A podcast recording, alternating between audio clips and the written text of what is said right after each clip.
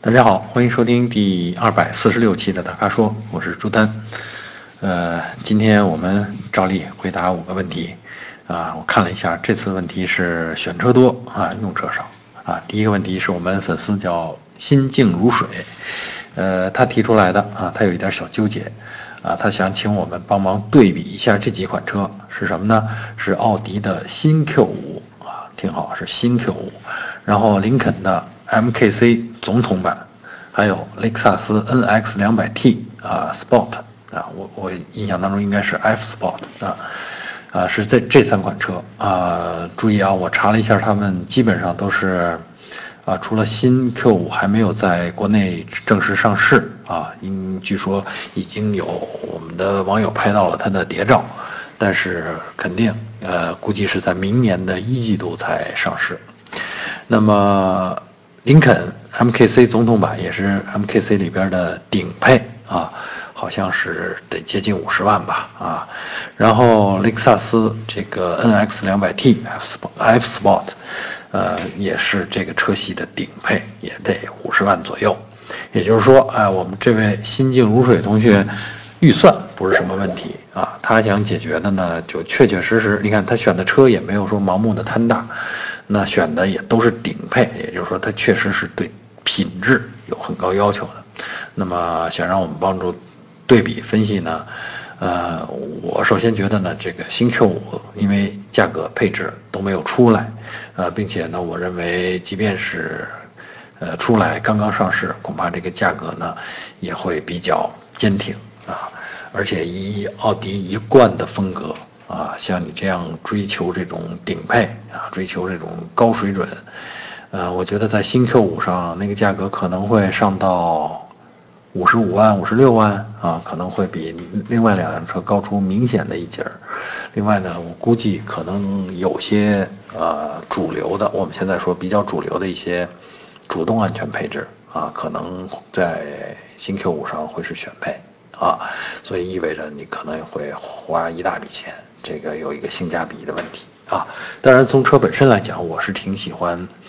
Q 五的那种。呃，首先是轻量化的设计啊，整个车身的结构已经轻量化了。呃，另外呢，这个很清爽的这个视野，呃，这个内饰、仪表台，包括外观的一些细节都是崭新的啊，这确实吸引人啊。呃，但是问题咱们刚才说了啊，它比较贵啊，性价比呢不如林肯 MKC。林肯 MKC 呢，其实呃入门的车型大概就三十几万。啊，啊，当然，这个总统版的这个发动机呢，上到了排量是二点三了，带涡轮增压的啊，是最强的了，而且里边的配置也极尽奢华吧？我觉得，它是那种追求舒适、安静，而且还强调美美式气派的啊那种设计感和那种技术配置，呃，所以呢，我觉得如果喜欢这种奢华风格的话，啊，这个。林肯的 MKC 总统版基本上就会是首选了，而且它也表现出来很挺好的一个性价比啊，它好像应该是四十五万左右啊，比这个雷克萨斯的 NX 两百 T Sport 呃 F Sport 这这款车呢会便宜一截儿啊。那么再看这个雷克萨斯 NT 呃 NX 两百 T，这是一款。呃，尤其是 Sport 这个车型也是特别强调运动感的车型。雷克萨斯的特点呢，就是在细节上极其的精致，啊，这个品质感非常强。而且呢，这款车的整个的，我觉得车身的大小和动力的配置，还有驾驶起来的感觉，也都是十足的这个雷克萨斯的印象。所以，但但这个印象呢是偏日系的，比如说那种。极致的那种安静，还有那种操控起来很轻盈的那种感觉啊，呃，这些呢都是这个典型的日系啊豪华品牌的这种做派，所以我觉得如果喜欢这个路线的话，这个林肯和雷克萨斯这个分水岭还是挺明显的啊，一种是偏奢华那种感觉啊气派那种感觉。还有一种偏向精致的、精美的那种细节，然后非常体贴入微的那种服务啊，还有那种驾驶感受啊，嗯，这看个人的偏好了，这个我真的很难帮你去取舍，说到底是雷克萨斯好还是林肯好啊？印象当中，雷克萨斯呢，确实在品质方面、质量口碑方面，应该是高于这个林肯的。啊，毕竟，林肯品牌刚刚进入中国几年啊，而雷克萨斯呢，已经在中国经营了这个至少有二十年了吧？啊，这个品牌，所以呢，从口碑上讲，从服务上讲，这个雷克萨斯都胜出一筹了啊。那么，其实你看，我没有帮你对比出来，主要是因为 Q5 这个新 Q5 啊，不还还不确定，因为没有价格，没有配置，我们拿它去比，很空泛的啊。呃，但是在林肯和雷克萨斯当中，我觉得我已经说的比较清楚了。那看你更偏重细节，还是偏重那种气场啊？呃，这个要靠你自己来决定了。其实两款车驾驶起来的感觉都足够安静啊，只不过雷克萨斯可能更细腻、更极致一点，好吧？好，第二个问题，我们粉丝叫陈永印啊，这个印还专门用了一个特殊的括号啊，呃，他的问题呢是宜商宜家买哪款哪款车合适啊？落地价在十五万之内，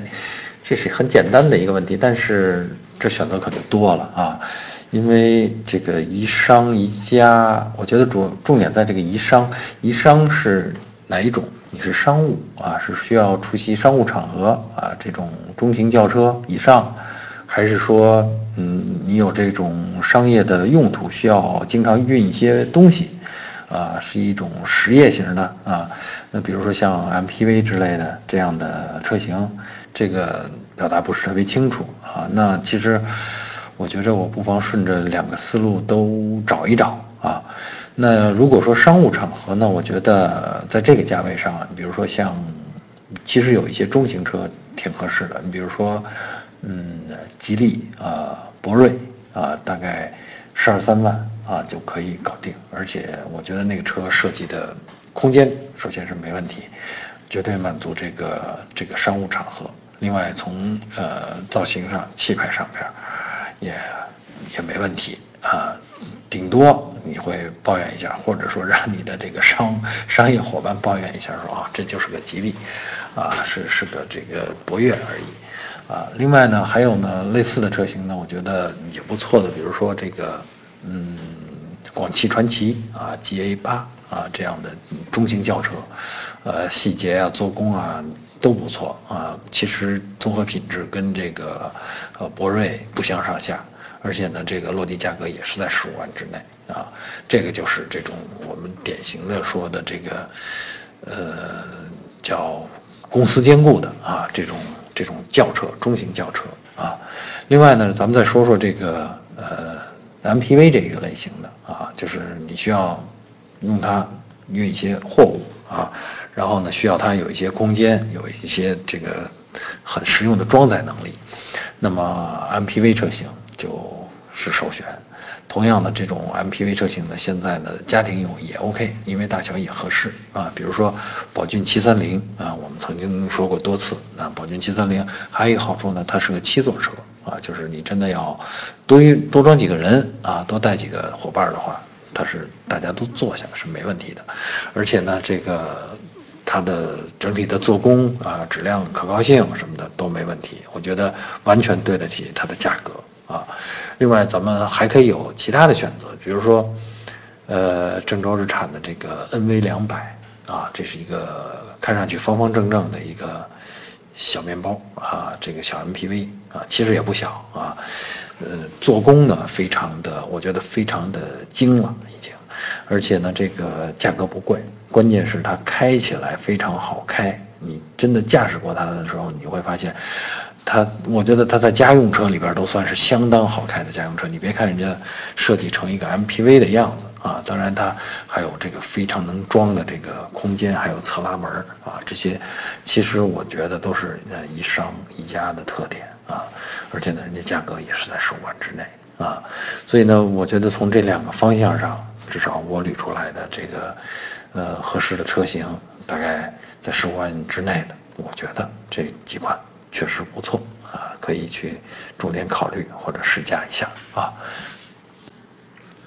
好，第三个问题啊，我们的粉丝叫单身组长啊，还有后边还有一个后缀叫军哥啊，他在问我们说这三款车哈，宝骏五六零，还有风光五八零啊，这是东风风光五八零，还有众泰 T 六百啊，他说这三款车选哪一款？他主要考虑动力、质量、油耗这三方面。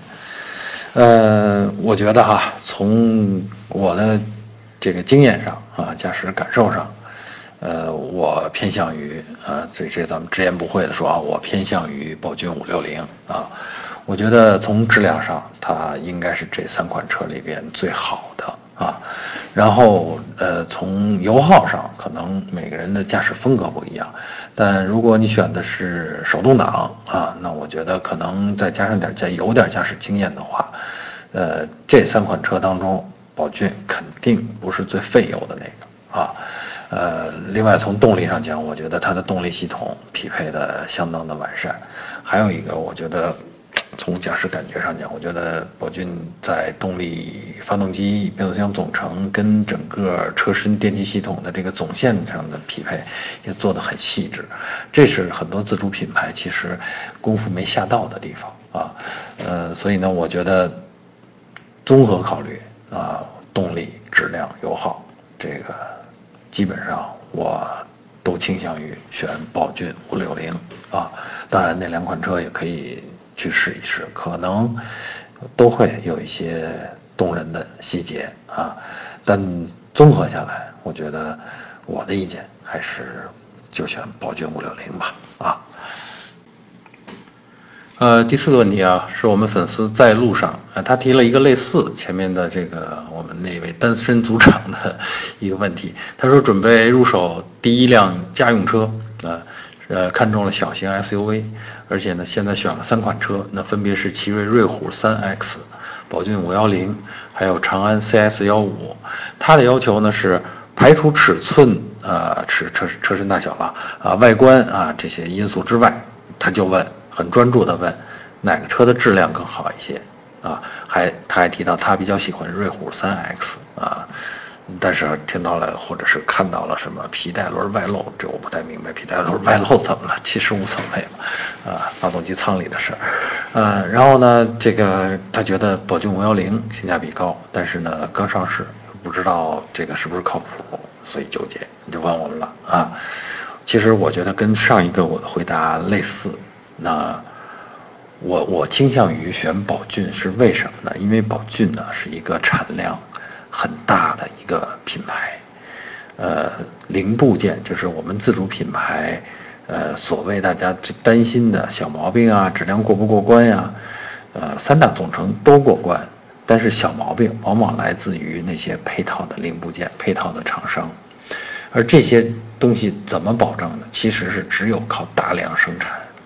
然后降低这个瑕疵率，它才能保证。只也只有大量生产才能控制住，才能把瑕疵率降低，啊，所以呢，谁先达到那个量，叫每月上万的量，谁就会跃上一个质量的台阶。所以也正是基于这个原因，我们可能大家也也也听惯了，我经常在这个节目里边提到宝骏，啊，倒不是对宝骏有什么偏爱，因为。汽车专业出身，汽车专业本身，我们对，呃，汽车生产过程有这么一个理解，有这么一个基本的判断啊。产品的档次可能不同，但品控这件事儿一定跟产量有相当直接的关系啊。所以呢，在这个量，呃，产量上面，就是这个产能上面有巨大差别的时候，我倾向于选那个产量大的那个车型。啊，五幺零，呃，虽然出来的时间不长啊，我们之前也有编辑试驾的时候，也给大家点评了一下，还做了一个视频。当时编辑回来告诉我的就是非常惊讶，它五幺零能做到一个那么出众的一个，在价钱不贵的情况下，能够做到一个相当出众的一个质量感觉啊。所以呢，这个可见我这判基本判断是不错的啊。呃，那么在这三个车当中，如果你倾向质量的话，呃，真的你就选宝骏五幺零吧。啊，这个咱们也也就别避讳了啊。一般我们不会在节目当中 直接给谁做广告，也没这个必要。但实话实说，我这就是我的判断，好吧？好，最后一个问题啊，是我们的粉丝叫车神啊，这名字我好像以前也见过啊。呃，他提的是一个跟还真不是一个购车问题啊，跟使用有关系吧？我觉得，他说，请问汽车的扭矩跟转弯半径有没有什么关系？呃，第二个问题啊，咱们先说第第一个问题，我觉得这没有关系。发动机扭矩的大小，只要能让车开动啊，顺利的让车开动啊。不提，不用管什么提速不提速的 成绩有多好的问题，只要能让车开动啊，它这个扭矩跟转弯半径没什么关系。转弯半径跟谁有关系呢？跟车的轴距有关系，跟前轮的摆角有关系啊，呃，还跟发动机，那还跟这个前轮的这个啊，就是摆角吧，就是发动机是横向布横向布置的还是纵向布置的？因为这个前呃。这个发动机舱的两边的空间，这决定了那轮子能摆多大啊？所以呢，这个答案是没关系，扭矩跟转弯半径一点关系都没有啊。那它的第二个问题呢是说，车的前悬啊，应该是前悬挂下摆臂跟轮毂接触的地方有轻微晃动啊。我觉得这不是轮毂啊，那个那个零部件专业术语叫转向节啊。呃，是轴承，前轮的轴承安装在一个呃，比如说三角形的一个部件上，然后它连着车的呃上下摆臂，有的时候呢用的是支柱，就是我们说的麦弗逊啊结构，呃，他提到的这个位置呢，就是说摆臂跟这个转向节接触的地方，通常是一个球铰链。啊，嗯，允许这个车轮上下的颠簸的时候的运动，以及你打方向盘让它转向的时候，啊，车轮有一定的摆角，所以呢，它是一个球形的铰链啊。这个球形铰链通常在我印象当中，通常不会有矿洞啊。当然，具体的车型不一样啊，或者是呃，具体这个使用的年限也不同，也有还有一个前驱啊、后驱啊这样的。呃，设计的差别，但总体上讲，我觉得它不应该有轻微的矿洞，啊，呃，所以呢，这个应该去检查。但有的结构设计呢，是这个矿洞量呢是可以通过调整螺母的松紧度来控制的，也有的结构呢就没有能调整的地方啊，那松动了，那可能就需要更换了。至于是更换摆臂。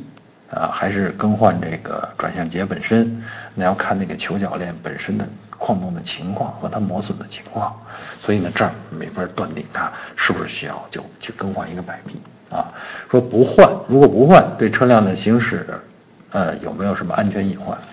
怎么说呢？在轻微矿洞的情况下，啊，如果你又不经常走颠簸路面，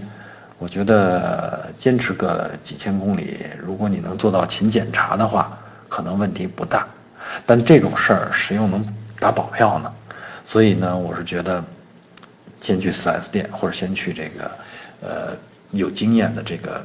维修单位，你去查一查这个矿洞量是不是已经超差了。如果超差，就换啊，这样心里踏实啊。好，以上就是本期大咖说的全部问题，欢迎大家继续在我们的微信公众号后面。或者在我们的微社区当中提问。如果您想了解更多的汽车资讯和导购信息，请持续关注我们的微信公众号和车评网。我们下期节目再见。